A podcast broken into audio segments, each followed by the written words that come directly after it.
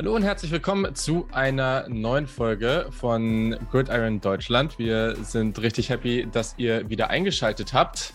Natürlich wie immer am Start die liebe Tiziana. Hallo Tiziana, wie geht's dir? Hi Julian, ja, tipptopp geht's mir. Und dir? Auch sehr gut, sehr gut. äh, wie, wie, immer stressig, aber wir haben ja ein cooles Thema wieder vor uns. Deswegen freue ich mich auf jeden Fall schon wieder darauf. Und äh, ja, alles bestens.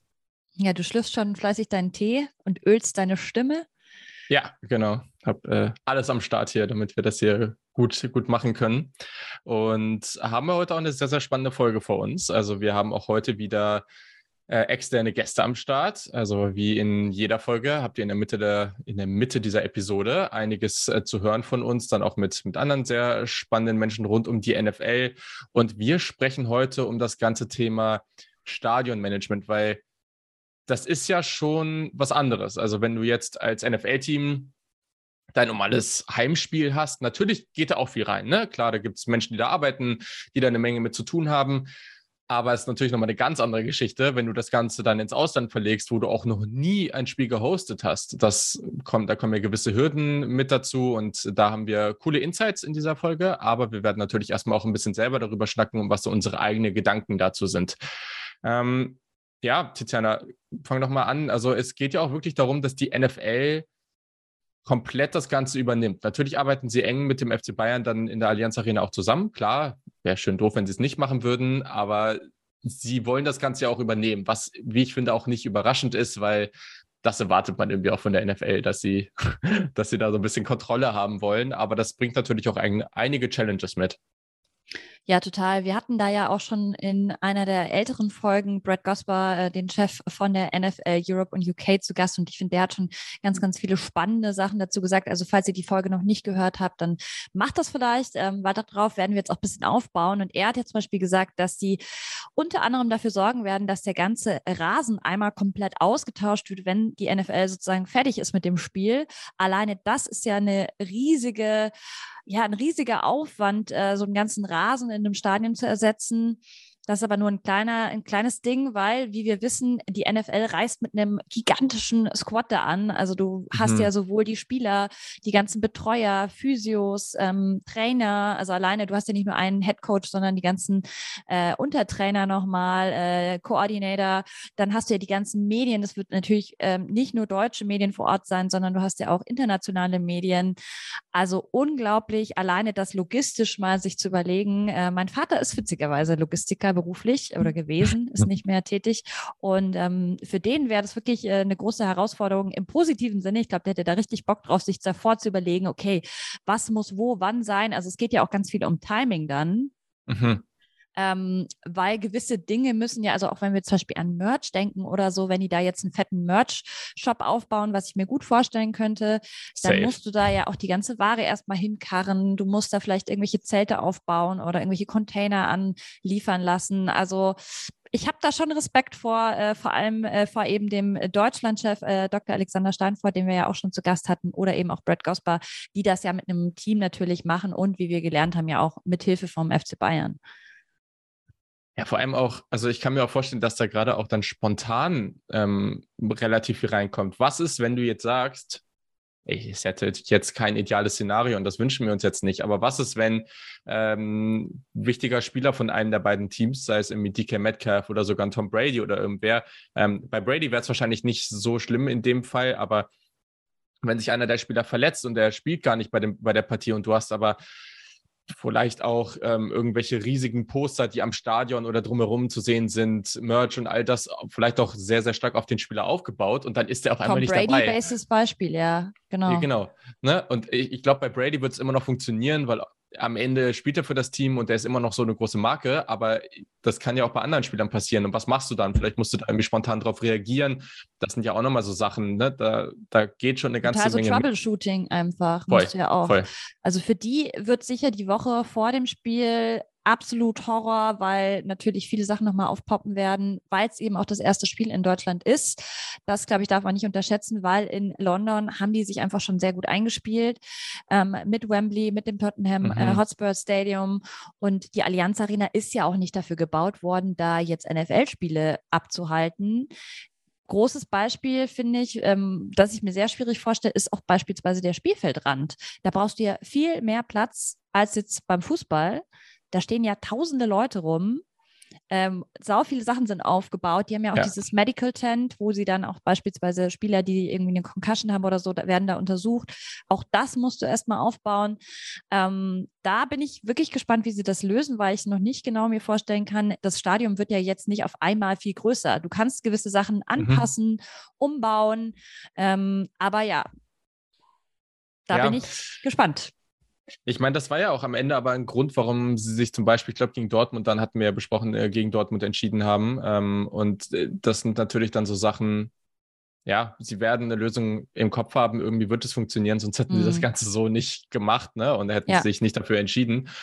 Aber es ist ja generell auch spannend zu sehen, also wie sich gerade in, in diesen großen Stadien, wo mehr und mehr unterschiedliche Sportarten auch gespielt werden, gerade dadurch eben, dass, ähm, naja, wir haben das im Fußball ja auch immer mehr, dass Teams sich dann dafür entscheiden und sagen, okay, wir spielen jetzt ein Spiel irgendwo in einem anderen Land. Ähm, Gibt es ja jetzt auch in einigen größeren europäischen Ligen auch mal. Mh, hm, und gerade dann eben im US-Sport.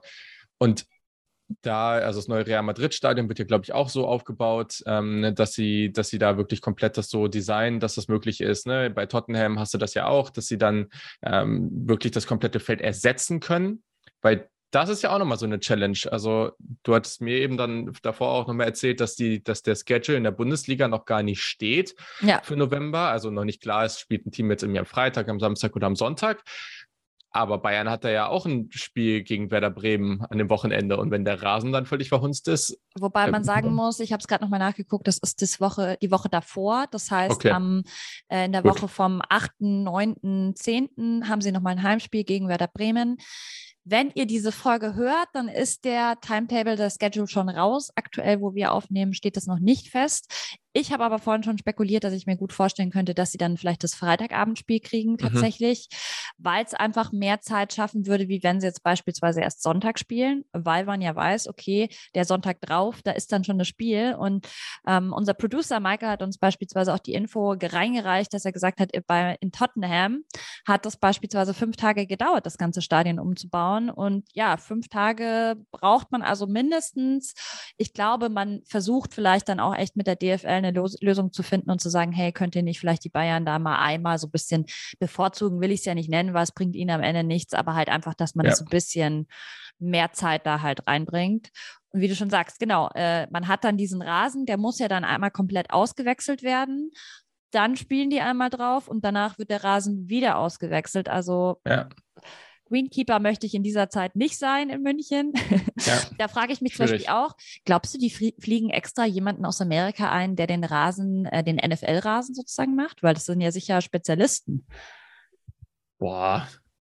Weil, also, es ist ja, es ist ja schon ein sehr entscheidendes Thema. Also es ist ja jetzt nicht so ein Ding, also wenn der Rasen besonders gut ist, dann wird da niemand drüber reden, weil niemand geht da aus dem Spiel raus und sagt so, boah, der Rasen sah richtig toll aus. mm, dieser Rasen. Ja, genau so. Ja. Aber die Leute werden da verdammt auffällig drüber reden und zwar überall, sowohl in Person als auch ähm, on, äh, auf Social Media, wenn der Rasen halt aussieht, als ob der irgendwie gerade, ja, als ob der, die da schon seit Monaten drauf spielen und wenn andauernd Spieler ausrutschen und sowas. Ja. Und deswegen weil, Vor allem, weil es auch gut regnen könnte im November in München. Also wenn es so ein richtiges voll, Regenspiel voll. wird, dann. Eben, ne? Also deswegen glaube ich, oder ist es generell halt auch einfach so ein Ding, wo ich mir halt vorstellen kann, dass sie da schon stark drauf gucken. Aber ich weiß jetzt nicht, ob du da zwingend jemanden von da brauchst. Also es gibt bestimmt auch gute ExpertInnen zu dem Thema in Deutschland, ähm, die das hinbekommen. Daher glaube ich, äh, kriegt man das dann auch schon hin. Aber Weiß Kann uns vielleicht unser Gast äh, Mitte dieser Folge noch mehr Einblicke dazu geben zu dieser mhm. Thematik? Ähm, ja, es gibt aber noch andere spannende Aspekte, die man beachten muss. Beispielsweise hat uns Brad Gosper auch verraten, dass die Sicherheitsstandards ja viel höher sind in der NFL. Ähm, da habe ich mich auch wiederum gefragt, ob das damit zusammenhängt, weil es einfach in Amerika durch die ganze Geschichte, politische Geschichte, äh, einfach dieser, ja, dieser Sicherheitsstandard halt schon seit Jahren, egal bei was für einem Event, ähm, krasser ist als in Europa, weil klar, ich meine, ähm, jeder, der bei einem Bundesligaspiel schon mal war, du wirst gecheckt, aber dadurch, dass es vielleicht auch noch mal so viele internationale Fans sind, ich weiß nicht genau, ob sie, ob sie einfach mehr Sicherheitsleute dann vor Ort haben, ob die Checks nochmal viel krasser sind. Ich war ja schon mal bei einem NFL-Spiel. Ich kann mich da nicht so dran erinnern, dass das so krass war. Also, dass ich da irgendwie so ober äh, ja. extrem gefilzt wurde, oder? Ja, ja, aber äh, da habe ich ein bisschen Insights, weil ich in meinem Auslandssemester an der Ohio State ja auch ähm, Sportmanagement äh, da studiert habe mm, und dadurch dann auch ein bisschen mehr Einblicke ins ist zwar College Football, aber trotzdem ins Ohio Stadium bekommen habe und da auch eine sehr, sehr, also einige so haben wir im Stadion sehr konkrete Themen dann da abgehandelt und mhm. ähm, da haben sie auch darüber gesprochen mh, mm, und meinten, dass die meisten Dinge, die da eigentlich, und das weiß ich aber nicht, wie das in Deutschland ist, aber mm, ich glaube, das ist auch nicht so allgemein bekannt, die meisten Themen, sind Dinge, die man eigentlich gar nicht so aktiv sieht. Also erstens haben die da absolute Experten, die da einfach rumlaufen und einfach in Zivil sind, also die man mhm. nicht erkennt, die aber wohl ein, abs ein absurd gutes Auge dafür haben, wer bald irgendwie hier irgendwie Unruhe stiftet oder wer da irgendwie was im Schilde führt. Mhm. Plus, und das ist, glaube ich, wahrscheinlich eher ein Thema für die USA, kann ich mir jetzt nicht vorstellen, aber wenn das bei College-Spielen so ist, dann wird das äh, bei den NFL-Spielen sicherlich nicht großartig anders sein.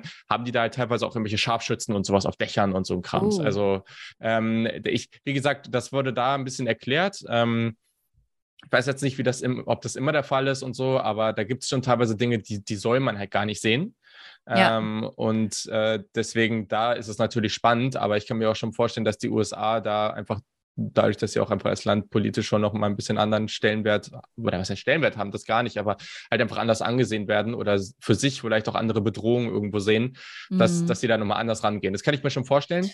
Ähm, aber ja. Wo, wo wir gerade beim Sicherheitsthema sind, ich muss sagen, da wird es mir eh gleich so ein bisschen anders, aber ich denke da eigentlich äh, nicht so oft drüber nach, wenn ich jetzt über deutsche Spiele äh, nachdenke, aber jetzt ähm, gerade im Hinblick auch, weil du es gerade gesagt hast, Amerika ist natürlich schon ein Ziel vielleicht auch für äh, viele irgendwie Attentäter oder so. Glaubst du, ähm, da könnte in München irgendwie, ich habe da ehrlich gesagt echt noch nicht drüber nachgedacht, aber es wäre mhm. natürlich ein Ziel, das super attraktiv ist. Deswegen wird wahrscheinlich schon auch die bayerische Polizei und auch der ähm, Staatsschutz und so weiter werden da ja wahrscheinlich schon einen besonderen Blick nochmal auf dieses Spiel haben, einfach aus, aus nationaler Sicherheit auch. 100 Pro. Also genau das eben. Ne? Also ich glaube, die werden da alles tun, dass genau sowas nicht passiert, weil das wäre erstens eh einfach einfach mal so brutal schlimm. Ja, und dann wäre es natürlich aber auch dafür ein super GAU, weil das, also das würde ja für die NFL auch gleichzeitig bedeuten. Nicht, dass das dann wichtig wäre in dem Fall, aber für die NFL würde das ja sofort bedeuten, dass alle Events, die danach passieren sollen, direkt in Verbindung mit sowas stehen würden. Mhm. Ähm, und, und das eigentlich auch bedeutet, ja, habt ihr da eigentlich nicht richtig aufgepasst oder wie? Also ich glaube, das ist so ein Punkt, da werden die null spaßen und ja. da werden die ganz, ganz, ganz stark aufpassen. Ähm, ja, also, also stellt euch vielleicht auf ein bisschen längere Wartezeiten ein, aber ich meine, genau. das ist man gewöhnt. Da sind wir eigentlich auch schon äh, gut bei der Überleitung. Längere Wartezeiten. Man wird einfach viel länger im Stadion die Zeit verbringen, weil so ein NFL-Spiel dauert halt ein bisschen länger. Dementsprechend ist das auch eine Herausforderung, die sie vor sich haben, dass sie sagen, sie müssen so viele Leute eben verpflegen. Ähm, es darf auf keinen Fall passieren, dass es Bier aus ist oder so, weil dann gehen die, die Leute wahrscheinlich, steigen die aufs Dach. Ähm, also so, so Kleinigkeiten, so Banalitäten, aber auch das ist natürlich eine neue Herausforderung fürs Thema Catering beispielsweise. Ähm, ich war schon öfter in der Allianz Arena, deswegen, ich glaube, das kriegen die schon hin. Ähm, aber auch da bin ich gespannt, ähm, wie beispielsweise, ja, wie läuft die Anreise? Du musst ja dann irgendwie auch ja. diese ganzen Leute, es gibt zum Glück ja eine U-Bahn, die zur Allianz Arena fährt, aber die wird natürlich auch gerappelt voll sein. Dann musst du aber auch die ganzen Leute von den Teams ja da irgendwie erstmal hinkarren. Also mhm. wahrscheinlich in Bussen, da bin ich auch frei frage ich mich auch, wo werden die untergebracht?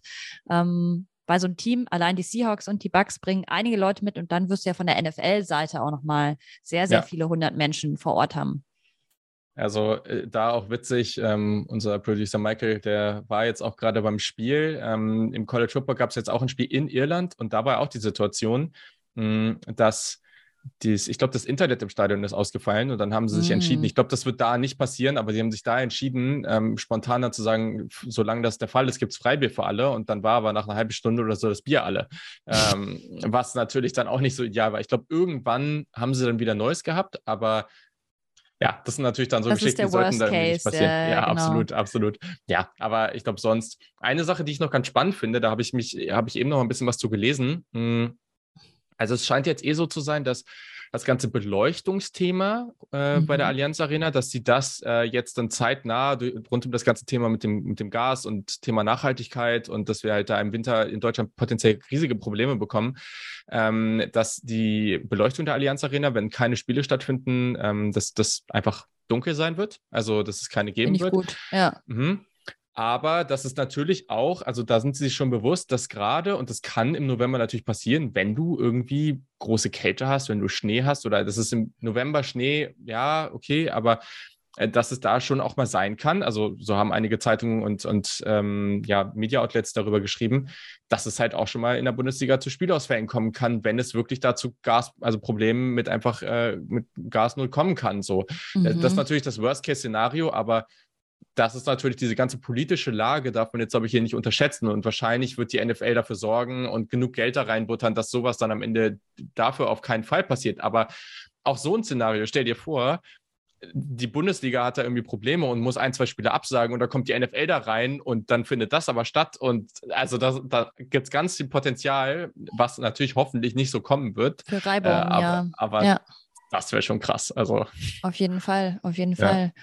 Und ähm, was ich auf jeden Fall sehe, ist, äh, dass natürlich die Preise in der Zeit in München explodieren mhm. werden. Also wir kennen es ja schon vom Oktoberfest. Ich höre jetzt gerade schon wieder viele Freunde, die jetzt äh, sich vorbereiten und sagen, oh Gott, also ich muss noch mein Hotel buchen beispielsweise oder kann ich irgendwo bei deinen Leuten unterkommen, weil es einfach, also da gibt es ja Leute, die zahlen pro Nacht 500 Euro oder so für irgendeine Wohnung. Also es ist krank. So krass wird es wahrscheinlich nicht werden, aber trotzdem da reisen ja wahrscheinlich A, nicht nur Leute an, die Tickets haben. Also ich glaube, es werden nee, auf jeden Fall Leute nochmal kommen, um einfach zu sagen, ich werde diese Woche in München verbringen und da alles mitnehmen äh, oder beispielsweise nur zum Tailgating gehen, vor allem eben auch aus Deutschland, wenn du dir überlegst, ja, okay. Fanclubs und so. Mhm. Genau, und ich meine, ähm, dann setze dich halt mal in den Zug für vier Stunden und äh, vielleicht fährst du auch abends wieder nach Hause, aber grundsätzlich die Fluktuation und die, die ganzen Menschenmassen kommen natürlich alle nach München und jeder, der in München schon mal war, so groß ist es nicht und vor allem auch die Innenstadt ist ja recht so klein und also ich finde, ja. da ist nicht so viel Platz. Deswegen, das ist auch ein Punkt, wo ich ähm, mich frage, ob die NFL sich dann dazu entscheidet, zu sagen, ja, wir gehen in die Innenstadt, wo vielleicht wirklich was los ist, da ist aber halt dafür sozusagen kannst ja nicht das, das normale Leben da anhalten von den, von den Bürgerinnen und Bürgern. Oder du sagst, du machst wirklich alles und bringst es raus mhm. zum Stadion, ist aber halt relativ weit draußen. Da hast du halt Fläche, aber da ist halt nichts. Also Tailgating, schätze ich, wird auf jeden Fall vom Stadion stattfinden. Mhm. Aber so diese ganzen anderen Aktivitäten frage ich mich halt auch, ob die dann in die Stadt gehen, ob die dann eher rausgehen. I don't know. Ja, schwierig. Finde ich, kann ich dir jetzt auch ehrlich, also ich, die richtige Lösung, die, ich meine, da haben sie natürlich sicherlich viele Experten da aus München und, und Menschen, die sich da halt perfekt auskennen.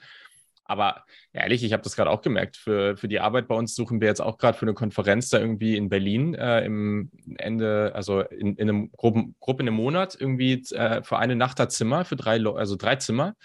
Und irgendwas ist da zu der Zeit in Berlin. Mm. Und deswegen kostet jetzt halt irgendwie ein Zimmer für eine Person irgendwie Minimum 600 Euro. Und du findest nichts oh. irgendwie günstiger. Ja. Also wir haben alles abgesucht. Das ist der absolute Wahnsinn. Und das wird da halt wahrscheinlich auch so sein. Das ist wahrscheinlich jetzt auch schon so, ne? Und mm. das ist mhm. natürlich schon für alle ich meine, die meisten, die da jetzt hinkommen, werden sich darauf eingestellt haben. Die werden sehen, so, ja, okay, Leute, also, ne, ich gehe zum NFL-Spiel, ich gebe da viel Geld für die Tickets aus, ist mir bewusst, aber also es wird in allen Bereichen, die Bahnen werden randvoll sein, ne? alle, ja. alle, alle, alle Transportpunkte, Haupttransportpunkte werden randvoll sein, du wirst viel Zeit einplanen müssen und vor allem wollen ja auch viele einfach Spaß haben und, und Leute treffen, ne? gerade die Fanclubs, die treffen sich, glaube ich, auch untereinander viel. Total. Und da bei dieser Organisation auch darauf zu gucken, wenn wir sagen, wir treffen uns einen Tag vorher um 17 Uhr an Punkt X, dann, dass alle Leute auch wissen, ich sketche mir nicht davor irgendwie Treffen mit Freunden bis 16.30 Uhr, sondern ich muss vielleicht irgendwie ein, zwei Stunden einplanen, dass ich da hinkomme und sowas. Ne? Also keine ja. Ahnung, aber ich glaube, es wird schon heftig. Ich glaube auch. Ich würde sagen, wir gehen jetzt aber mal ab in das Interview yes. mit unserem Experten, weil ja, wir können über vieles mutmaßen, aber wir wollen jetzt mal die harten Facts wissen. Wir hören uns später nochmal. So, wir freuen uns jetzt sehr, dass wir einen weiteren Gast bei uns im Podcast am Start haben, über den wir uns sehr freuen. Ähm, Daniel Jensen arbeitet bei der Sportvermarktungsagentur Sport5 und äh, ist Experte, Experte bei der Footballerei, hat auch einen eigenen Cheese-Podcast. Ähm, Und ja, macht eh eine ganze Menge im Football-Bereich. Also es ist ziemlich cool. Hi Daniel, wir freuen uns sehr, dass du dabei bist. Moin, freut mich. Ja, ähm, Daniel, magst du mal ganz kurz erklären? Ich glaube, viele in Deutschland kennen dich mhm. bereits, aber wie kommt es denn, dass du jetzt beispielsweise mit Spotify für die NFL oder auch jetzt für die Chiefs tätig bist? Genau, ich habe vor vier Jahren bei, bei Spot5 angefangen. Ähm, damals äh, hat ähm, Spot5 noch ähm, die Social Media Kanäle von den Chiefs betreut, äh, von den Chiefs, von, den, von der NFL betreut, aber eben auch von ganz unterschiedlichen Teams. Äh, waren die Patriots, waren die Steelers, die Ravens, ähm, glaube ich, ähm, und die Panthers. Das liegt jetzt alles bei, ähm, bei, bei Christian Fichter. Äh, zu der Zeit, als ich eingestellt worden ist, war es noch bei Sport 5. Ist in der Zeit dann, sagen, hat er gekündigt, hat es dann selbst aufgemacht, hat, die hat die Kanäle übernommen. Und äh, wir haben damals angefangen und geguckt, also wir haben die, die NFL als Spot 5 strategisch beraten, haben geguckt, was können wir machen, was ist das nächste Schritt. Also Spot 5 haben uns ein bisschen die Agentur, die der NFL geholfen hat, neue Sachen reinzubringen haben dann das Influencer-Programm mit der NFL zusammen gestartet, was später dann äh, zu Internet gegangen ist äh, und die weiterhin umsetzen. Das, glaube ich, ist auch relativ bekannt. Und ähm, das nächste Thema war dann, und da äh, arbeiten wir ganz eng mit der NFL zusammen, ist das äh, Flag Football Programm. Also wir versuchen in Schulen in Deutschland zu gehen und dort ähm, ja Flag Football spielen zu lassen. Ähm, ich weiß, ich glaube, jeder kennt Flag Football. Am Ende keine Kollisionen, keine Gewalt, ist ein total verletzungsfreier Sport, wo Kinder und wirklich ähm, Jungs wie Mädchen erste Erfahrungen finden können mit Flaggen, Gürtel, den sie umhaben und man zieht dran und dann sind sie sozusagen getackelt und gestoppt. Äh, bringt total viel Spaß. Die haben alle noch nie einen Football in der Hand gehabt in dem Altersgruppe. Wir sind so bei 10- bis 14-Jährigen und die haben unfassbar viel Spaß. Wir sind gerade äh, in fünf deutschen Städten unterwegs. Ähm, aktuell laufen die lokalen äh, Turniere. Wir werden ein Finalturnier direkt vor dem Deutschlandspiel haben und äh, dann einen, einen deutschen Gewinner, der, und das ist wirklich sensationell, zum Pro Bowl nach Las Vegas äh, fliegen darf. Ich war 2019 dabei, das ist das erste Mal passiert. Das ist wirklich also unfassbar, wie Kinder, die, glaube ich, ein Großteil noch nie in den USA war, dann dahin fliegen und gegen US-Teams, gegen internationale Teams spielen dürfen. Das ist so ein bisschen das, das Thema, was, was wir da betreuen. Bringt super viel Spaß, sind äh, über 3000 Kinder dabei, 150 Schulen und das soll jetzt eben immer weiter wachsen, damit äh, Football allgemein eben dann wirklich auch in, in die deutsche Sportkultur mit aufgenommen wird. Mega cool. Ähm, vielleicht nochmal kurz zu dir.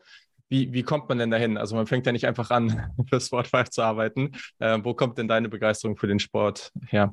Also ich glaube, ich war mein Leben lang sportbegeistert, also nicht nur mhm. Football, auch wenn das hier vielleicht so im Hintergrund so ein bisschen so aussieht. Ich habe auch einiges an Fußball-Trikots äh, ähm, und es war immer ein Thema, was mich gereizt hat. Ganz viel äh, in Agenturen gearbeitet, habe für Sport mhm. 1 relativ früh gearbeitet und mit dem sind das Sport 1 und Games-Thema aufgemacht ähm, und haben da äh, wirklich ähm, mehrere Jahre lang das Thema in der Sendung bei Sport 1 produziert. Dann bin ich in eine andere Agentur gegangen äh, zu Faktor 3 und habe da eben für EA Sports gearbeitet, habe FIFA, aber auch eben Madden und, und andere T äh, Titel betreut, Dragon Age betreut. Ähm, und da war immer das Sportthema das, was am meisten Spaß gemacht hat. Wir haben mit Samsung zusammen ähm, die äh, Olympiade oder Olympischen Spiele in, in Sochi betreut. All solche Sachen und die Themen waren mir immer, immer am nächsten, weil es am meisten Spaß gemacht hat, was total schön war, darüber zu, zu schreiben, Konzepte zu entwickeln, kreativ zu sein. Und dann der Wechsel zu Sport 5 war irgendwie ein bisschen die logische Konsequenz. Ja, und äh, du bist aber Chiefs-Fan und ich glaube, du hast doch auch mal in Kansas City gelebt, oder? Nicht in Kansas City. Ich habe ähm, in Wichita, Kansas gelebt für ein Highschool-Jahr mit 16, 17. Habe da ähm, die Chiefs kennengelernt. Also bin so ein bisschen Fan von den Chiefs, aber auch gleichzeitig auch, auch ein bisschen von den Patriots. Das war das erste Jahr von Tom Brady, als er so aus dem Nichts bei den Patriots plötzlich erschien.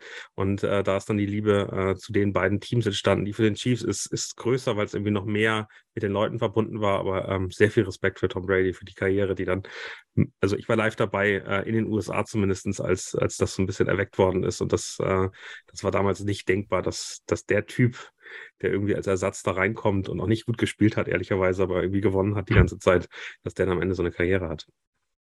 Ja, das passt dir dann perfekt, dass ja. dieses Jahr ausgerechnet Tom Brady nach München kommt. Ähm, wie hast du denn diese ganze News verfolgt? Ich schätze, du wusstest es vielleicht auch schon ein bisschen früher durch deine Kontakte. Ich weiß nicht, ob du aus der NFL-Szene dann schon mal was gehört hast, ähm, dass eben jetzt diese beiden Teams auch nach Deutschland kommen. Also da muss man ganz klar sagen, ich glaube, jeder, der mit der NFL zusammenarbeitet, da weiß man nichts vorher. Also die äh, sagen, ja, vielleicht, mal gucken. Ähm, und ich glaube, das war am Ende ähm, es, es, es war die logische Konsequenz. Also an dem, was da alles passiert ist, war es relativ wahrscheinlich, dass es ein Spiel in München geben sollte. Und ich glaube, die NFL hat immer auch gesagt, das ist ihr Ziel. Aber wann das passieren sollte und dass das dann auch so früh und so schnell passiert, ich glaube, da hätte keiner von uns mit gerechnet. Und äh, die Teams, ich hätte mir, ähm, Also als es announced worden ist, war Tampa Bay ja so ein bisschen ein, ein Team auf dem Abwägen, weil, weil Tom Brady retired war, es nicht mehr so relevant war. Da hätte ich mir damals gewünscht, dass die Chiefs kommen. Das wäre kein, kein Top-Spiel aus, aus Sicht der Chiefs gewesen weil Tom Brady, weil das Team nicht mehr so stark gewesen wäre bei der Buccaneers. Als er dann zurückgekommen ist, war klar, das wird nicht Chiefs gegen Bucks. Das ist ein Topspiel ähm, aus, ähm, aus den USA, das wollen sie vor Ort haben. Von daher finde ich die Seahawks eine super smarte Entscheidung. Also eine der größten Fanbases gegen Tom Brady und seine Fankultur, also Patriots und Buccaneers, die ja alle, alle heiß drauf sein mhm. werden, ihn live zu sehen, zum letzten Mal wahrscheinlich. Ähm, das ist, äh, also viel besser geht's gar nicht. Ja, voll. Das ist natürlich äh, eh, die, den Aspekt, den hatten wir jetzt, glaube ich, so gar, noch gar nicht ähm, be beleuchtet hier, dass natürlich auch die ganzen Patriots-Fans, die auch, also unglaubliche Menge an Leuten, ne? Also hast ja irgendwie, ich glaube, ich weiß gar nicht, ob ich jetzt da wen vergesse, aber ich, ich würde jetzt mal so sagen, so Patriots, Packers, Seahawks, Chiefs, ähm, so das sind wahrscheinlich so die, die Raiders würde ich vielleicht noch sagen. Haben wahrscheinlich auch relativ Steelers, viele Fans, ja. 49ers. Ja. Es gibt ja so eher, eher, eher ja. eine Ära, jedes Mal in den 90ern äh, waren es dann die 49ers und, äh, mhm. äh, und, und dann in 2000er kamen dann irgendwie die Patriots, da kamen die Steelers auf, da, da gab es eben wirklich immer so Teams, die dann wirklich relevant waren, weil sie erfolgreich waren. Ähm, aber in den letzten Jahren sind es definitiv die Bills, die Chiefs und ähm, mhm. dann vielleicht noch die Ravens, die da aktuell sehr, sehr viel Dampf machen. Voll. Ähm, wie, wie findest du das denn mit dem Standort? Also haben wir hier im Podcast auch schon viel drüber geredet. Ähm, gab ja so einige Kandidaten da auch dafür. Dann sind ein paar rausgefallen, weil es zum Beispiel im Stadion nicht gepasst hat. Ähm, ein paar Städte, irgendwie Berlin und Hamburg, haben da auch selber die Kandidatur zurückgezogen. Ähm, wie, wie zufrieden bist du damit, dass das jetzt in München stattfindet? Ich bin, also ich finde es die logische Konsequenz. Auch den Prozess habe hab ich, glaube ich, so ein bisschen miterlebt, ähm, mhm. dass Berlin und Hamburg eben beide, ähm, ich glaube, gar nicht kein Problem gehabt hätten mit dem Spiel. Sie wollten sich nicht nur bewerben. Also sie sind es gewohnt, dass die Vereine und die Ligen auf, auf sie zu kommen, um da zu spielen und sagen, hey, okay, wir sind jetzt nicht die, die proaktiv da in den Prozess reingehen und ähm, irgendwelche Garantien äh, abgeben. Und die NFL ist es gewohnt, auch von London, auch von anderen Städten, dass äh, die natürlich um sie buhlen. Und äh, ich glaube, daher ähm, ist es äh, in München spannend, dass es, glaube ich, gar nicht so stark die Stadt München war, sondern eher ähm, der FC Bayern München, die als Verein gesagt haben, wir wollen das, wir wollen in der Allianz Arena noch mehr haben, wir haben hier eine Partnerschaft äh, zum FC Dallas und damit ja auch äh, zur Handfamilie äh, und den Chiefs. Wir finden das extrem spannend und für uns, und ich glaube, das ist das, was daran extrem wichtig ist, ist die, ähm, ist es wichtig, im US-Markt auch stattzufinden. Also ich glaube, für den FC Bayern München, die sehen das auch als strategische Möglichkeit, vice versa rüberzugehen ähm, und in den USA eine größere Rolle zu spielen. Was funktioniert, was sie da machen. Ich glaube, das ist noch ein ganz anderes Thema, aber von daher finde ich das eine logische Konsequenz. Die Stadt möchte es, der Verein möchte es, die sind da wirklich mit, mit offenen Armen äh, willkommen und das, das Gleiche sehe ich auch in Düsseldorf und Frankfurt. Also am Ende sind das drei Städte, die jetzt ja alle profitieren. Düsseldorf bekommt das NFL-Office, Frankfurt äh, ist die Stadt, wo dann äh, die zwei weiteren Spiele stattfinden. Das äh, ist für mich total logisch. Und für mich ist auch völlig logisch, dass die ersten beiden Spiele in München stattfinden. Also ich habe lange darüber nachgedacht, äh, wieso die das so schwierig in der Diskussion machen. Aber es ist natürlich viel einfacher, jetzt eine Allianz Arena umzubauen, ähm, alles fertig zu machen, dass dann ein Footballspiel stattfinden kann und in Frankfurt jetzt nicht jetzt nächstes Jahr zu machen und dann müssen sie gucken, dass sie weitermachen, sondern dann zwei Jahre lang Spieler auch in, in, äh, in München zu haben. Vielleicht haben wir ja sogar noch ein zweites Spiel nächstes Jahr, aber das ist noch ein anderes Thema. Jetzt hast du gerade die Frage vorweggenommen, weil das wäre jetzt meine Frage gewesen. Die Gerüchte werden ja immer lauter gerade, dass es vielleicht zwei Spiele geben könnte nächstes Jahr. Kannst du uns da was zu sagen oder willst du das nicht weiter befeuern? Äh, ich, ich, weiß da genauso wenig wie ihr, das ehrlicherweise. Ich weiß nur, dass wenn solche Gerüchte so massiv auftreffen, dass die nicht völlig aus dem Nichts gegriffen sind. Also ich glaube, da kann man sich immer sicher sein. Die NFL hätte das ähm, schon längst dementiert aus meiner Sicht, wenn, äh, wenn das nicht irgendwie der Wahrheit entspreche oder sie darüber nachdenken würden. Es macht total Sinn, dass in Mexiko dann kein Spiel stattfindet äh, im, im nächsten Jahr, dass man überlegt, was macht man mit diesem International Game. ist natürlich eine, eine spannende Frage, ähm, wie das dann läuft. Es muss ja ein AFC-Team als als Heimat sozusagen und als Home-Team sein, weil sie eben ein Spiel mehr haben. Ähm, und wir haben noch zwei äh, AFC-Teams, die HMA-Teams auch sind in, in äh, Deutschland, also den Markt hier beackern. Äh, das heißt, es könnte gut sein, dass es ein Patriots und ein Chiefs-Heimspiel nächstes Jahr in Deutschland gibt, wäre mein Gefühl. Ja, äh, Chiefs ist ja auch ein gutes Stichwort, weil du ja eben auch für die Chiefs unterwegs bist. Ähm, unter anderem hast du ja gerade auch ein Buch über Patrick Mahomes geschrieben, machst aber auch einen Chiefs Podcast, also bist da sehr tief drin, äh, bist selber ja auch Fan. Wie nimmst du denn das Engagement von den Chiefs jetzt hier im deutschen Markt äh, wahr? Also wie ernst meinen sie es tatsächlich?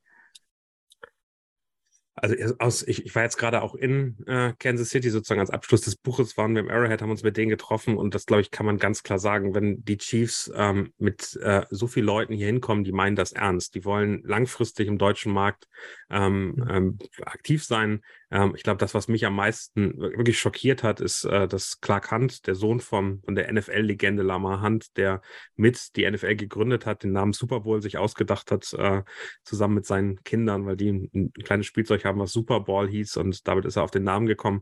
Ähm, und wenn die den hierher bringen, also ich meine, die Hunt-Familie ist milliardenschwer, denen gehören Teile der, äh, der Chicago Bulls, denen gehören die, natürlich die, die Chiefs, aber auch FC Dallas Fußballverein haben in Major League Soccer ganz viel gemacht. Wenn die sagen, so, wir, wir kommen hier hin und wir, wir zeigen uns auf dem Markt und wir wollen hier was machen, die meinen das ernst und wollen da wirklich ähm, was aufbauen. Sie haben es natürlich auch einfach. Also sie sind gerade in einer Phase, wo äh, ihr Team unglaublich erfolgreich ist, wo sie in einer Situation sind, wo sie unglaublich viel mit diesem Erfolg machen können. Äh, Patrick Mahomes ist einer der erfolgreichsten oder auch bekanntesten äh, Sportler, die es im Football gerade gibt. Also der, es ist smart, diesen Drive zu nutzen und hier zu sein äh, was bei den anderen drei ähm, HMA-Teams, glaube ich, etwas schwieriger ist, weil sie einfach nicht den gleichen Erfolg gerade haben oder so kurzfristig den Erfolg sehen. Ähm, du schmunzelst, siehst du es anders? Welches Nein, Team siehst du gerade als extrem erfolgreich? Es ist, ja, es ist, ja.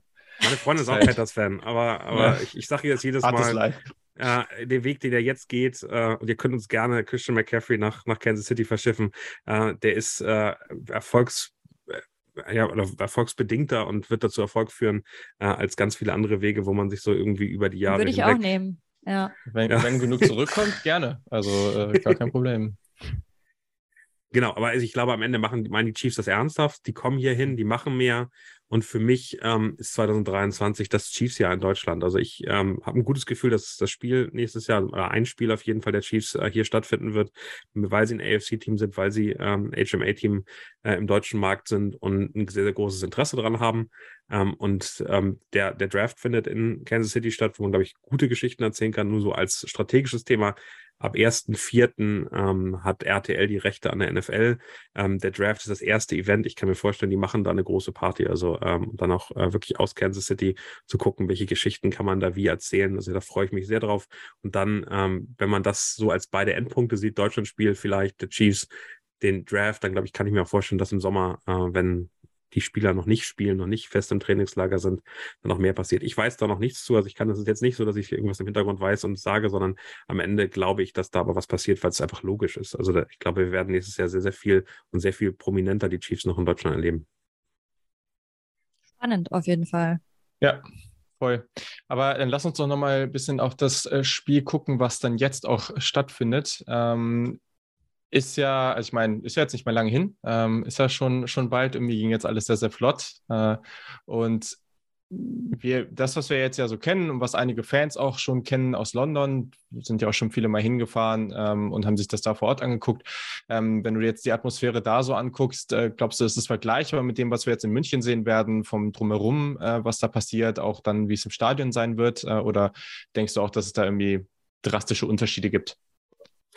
Ich glaube zu London nicht. Ich glaube, London ähm, ist, zeigt sehr genau auf, was wir auch in München erleben werden. Ich glaube, das mhm. erste Jahr äh, Deutschlandspiel, das erste Jahr München wird besonders sein. Ich glaube, sie werden schon noch ein bisschen stärker den, den, den Hebel äh, aufdrehen. Ich glaube, da wird mehr passieren, als wir vielleicht in diesem Jahr in London gesehen haben, in der Innenstadt.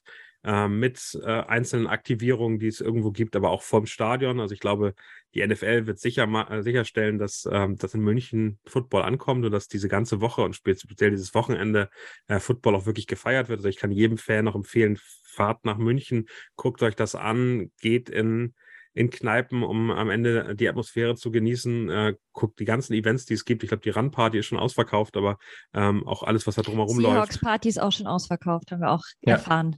Die German 805, 850. Am Isar-Tor. Ja.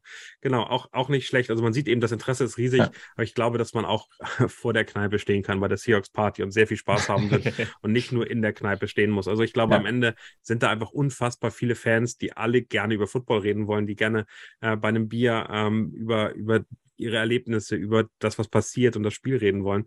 Ich glaube, das wird eine unglaublich coole Atmosphäre und die NFL wird alles dafür tun, dass das auch, auch, auch so ankommt und funktioniert.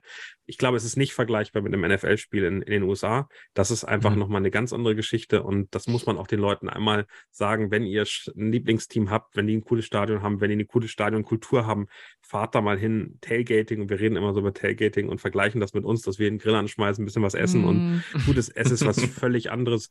Ja. Äh, äh, spart da ein bisschen drauf, guckt, dass ihr das irgendwie euch leisten könnt, aber fliegt da einmal rüber, guckt euch die Städte an und genießt einmal wirklich morgens von 8 Uhr morgens bis abends, wenn das Spiel stattfindet, im Idealfall Tailgating mit den Leuten. Also ihr rennt da rum und äh, bei den Chiefs im Arrowhead ist unfassbar. Äh, da läufst du rum und die freuen sich alle, dass du in Deutschland aus Deutschland kommst, dass du ein Fan bist und dass sie am Ende mit dir drüber quatschen können, das gleiche, die gleiche Leidenschaft haben und dann auch nochmal im Stadion. Football in den USA im Stadion ist was anderes, weil du wirklich eine, eine unfassbar spannende Atmosphäre hast, die wo unglaublich viel passiert. Das ist aber unglaublich für ein Entertainment, aber die Fans sind total da. Wenn dein Team äh, ist da down, ähm, die Defense steht auf dem Feld und äh, sie wollen jetzt ähm, eben den Ball wieder haben, das ist ohrenbetäubend laut, es, es tut fast weh. Ähm, es ist eine Stimmung, die ich beim Fußball so nicht miterlebt hat und am Ende sind trotzdem, und das, Tizi, ich weiß, dass, äh, dass das mir, mir ganz, ganz wichtig ist, dir auch, es sind trotzdem 50 Prozent Frauen im Stadion. Also es ist nicht so in deutsche mhm. Fußballkultur, wir brauchen Stimmt, die ja. Männer und wir brauchen die Ultras und die müssen singen. Nein, es ist am Ende, äh, es ist so gut gemacht, es ist äh, so eine Motivation, so eine Stimmung da, dass du unfassbar viele Familien hast, Kinder hast, äh, Frauen mhm. hast, die alleine auch hingehen, was, was im Fußball in Deutschland teilweise undenkbar ist oder oder war, aber ich glaube immer noch ist. Ich glaube, das ist etwas, was ich so unglaublich genieße im Football, dass das funktioniert und es zeigt auch, wo Sport und Unterhaltung gemeinsam hingehen kann. Mhm. Gerade ja. auch jetzt das Stadion in München, die Allianz Arena ist ja, wissen wir alle, ein Fußballstadion eigentlich. Äh, kannst du dir vorstellen, dass es da irgendwelche ähm, Punkte geben könnte, wo es schwierig wird, dass es jetzt doch eben für, für Football umgewandelt wird, weil es ist ja schon viel Aufwand. Alleine den Rasen, dann e, eben die Goalposts, ähm, dann äh, die Seitenränder müssen ja viel größer gemacht werden und, und, und. Ähm, Sicherheitsstandards haben wir erfahren von der NFL sind nochmal viel, viel höher, als jetzt das in der Bundesliga der Fall ist. Glaubst du, da gibt es irgendwas, wo es noch haken könnte? Ich glaube, ich glaube, am Ende würden sie es, also da ist die NFL so professionell, dass man sich da, glaube ich, keine Sorgen machen kann. Es sind auch nicht irgendwie Deutschen oder die Briten, die das machen, das sind die Amerikaner, die mm. normalerweise ein Spiel machen. Ja. Ähm, die sind da vor Ort. Ähm, es ist natürlich das Heimteam, Tampa Bay Buccaneers, sind verantwortlich für die Stadionatmosphäre auch. Also es ist nicht nur die NFL, sondern auch das Team, das da was macht. Und die sind professionell genug, dass die wissen, was da passiert. Im, im, im Sommer wurde umgebaut. Also normalerweise einfach da zwei Goalposts hinstellen, äh, den Rasen an, anlackieren. Das funktioniert nicht, aber die haben dafür gesorgt, ähm, ähm, dass das alles soweit passt. Da mache ich mir wenig, wenig Sorgen, vielleicht ein bisschen weniger Platz. Das ist ja auch in London so, ähm, dass zumindest im Wembley Stadium und auch im anderen, anderen Stadien das teilweise sehr eng da ist. Deshalb waren sie auch in Twickenham relativ häufig, weil Rugby dann doch nochmal ein bisschen größer ist und mehr Leute mhm. hat. Ähm, aber Tottenham, das extra auch gebaut worden ist, um, um einen Football äh, Mannschaften zu beheimaten, funktioniert da extrem gut. Es kann sein, das kriegen wir ja nicht mit, dass die Umkleidekabinen zu klein sind, dass sie da mhm. irgendwie anbauen müssen, dass es solche Themen gibt. Aber auch das. Verpflegung ähm, äh, ist ja auch so ein Thema, wo ich mal gespannt bin, ob sie das reibungslos hinbekommen ja, also ich glaube, sie werden das alles reibungslos hinbekommen äh, in irgendeiner Form, aber die werden einfach alles aus den USA mitbringen. Ähm, und äh, gleichzeitig haben die, haben die, also in Wien in London auch Hotels, die relativ weit außerhalb sind, äh, wo sie ähm, trainieren können, wo sie sich vorbereiten können, wo sie mhm. essen. Und nach dem Spiel geht das direkt zum Flughafen und äh, dann sitzen die im Flieger, mit dem sie auch normal in den USA rumfliegen und kennen, kennen da ganz genau ähm, die, die Themen, die die Athleten haben müssen. Die kriegen da zu essen und äh, sind vorbereitet. Also ich glaube, die Teams sind so professionell und sind äh, darauf so gut vorbereitet, haben die Erfahrung mit London, dass man sich da keine Sorgen machen muss. Was ich glaube, was, äh, wo die Allianz Arena so ein, kleine Schwächen hat, ist, ist im, der Platz davor. Also ich glaube, wir sind es im Gewohnt mhm. von Wembley, auch von, von Tottenham, dass da der, der Fanshop äh, unfassbar groß ist, teilweise integriert im Gebäude ist, dass wir unglaublich viel noch so Tailgating-Areas, das ist nicht vergleichbar mit Tailgating, irgendwie Grillen und so weiter, sondern das sind einfach Promotion-Stationen, wo man mal einen Ball werfen kann, wo man Fotos machen kann, mhm. wo man äh, vielleicht auch Sachen unterschreiben lassen kann von Legenden. Da bin ich sehr gespannt. Also wer das die Allianz Arena kennt, da ist nicht so viel Platz. Mhm. Ähm, und das ist ein relativ langer Weg dahin. Äh, also was da passiert, wie das aussieht, da bin ich extrem gespannt, wie sie es machen. Äh, aber ich glaube auch am Ende wird das, wird das eine super Experience sein und äh, extrem spannend.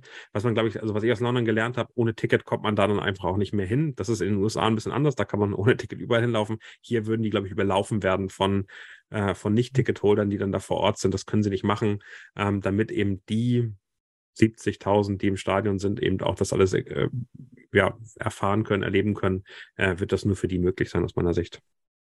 Was ich wirklich spannend finde und äh, ähm, das, da freue ich mich vor jedem Spiel drüber, werden wir ein Flyover sehen. Was glaubt ihr?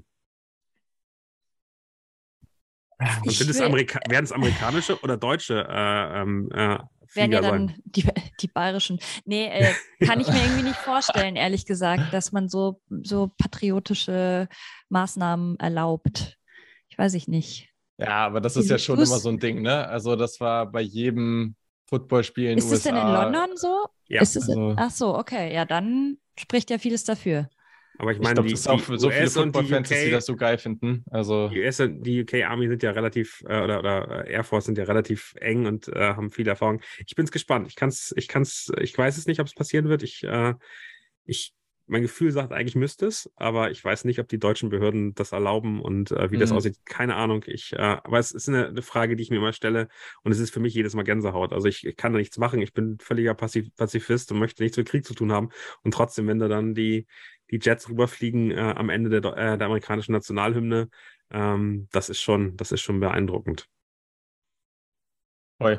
Und in den USA passiert das ja auch oft genug bei irgendwelchen kleineren Spielen oder sowas, ne? Also ich weiß noch, letztes Mal, als ich irgendwie in LA bei USC beim, beim äh, College Football war, so eigentlich gegen einen vermeintlich kleinen Gegner. Stadion war nicht mal richtig voll und trotzdem fliegen die Jets da über Stadion. Also, ja, sind nicht nur Jets, sind teilweise dann ja auch irgendwelche Hubschrauber oder andere, andere ja. äh, äh, Sachen. Also es ist schon witzig, was die da machen und äh, wie stolz die auch darauf sind, äh, das mhm. dann in irgendeiner Form zu verbinden. Ja. Als abschließende Frage vielleicht noch, ähm, noch so ein bisschen in die Zukunft gucken, was du so denkst äh, oder was da so deine Einschätzung ist. Ähm, ich meine, London hat jetzt drei Spiele. Ähm, Roger Goodell hat äh, neulich auch mal irgendwie was von so einer europäischen Division äh, in den Mund genommen. Äh, denkst du, dass das erstens überhaupt jemals eine Realität werden kann und, und vielleicht dann auch so deine persönliche Einschätzung? Glaubst du auch, dass das eine gute Idee ist oder äh, denkst du eher, das macht eigentlich nicht so viel Sinn? ich, ich finde es ich find's ganz schön, weil Roger Goodell macht das natürlich total strategisch. Ähm, ja, und äh, schon die Frage war ja so formuliert, dass man wusste, dass er diese Frage haben möchte. Ähm, und ähm, für mich äh, ist das, ist das extrem spannend, dass er das so klar in den Mund nimmt, weil das einfach für mich ein neues Ziel ist. Wir hatten jetzt jahrelang das Ziel, wir wollen hier irgendwie mehr haben, wir wollen auch ein Spiel haben wie London. Das hat Deutschland jetzt bekommen und er macht damit sozusagen so ein bisschen das nächste Ziel auf den nächsten ganz großen Schritt, den Traum, der vielleicht unerreichbar jetzt äh, wirkt.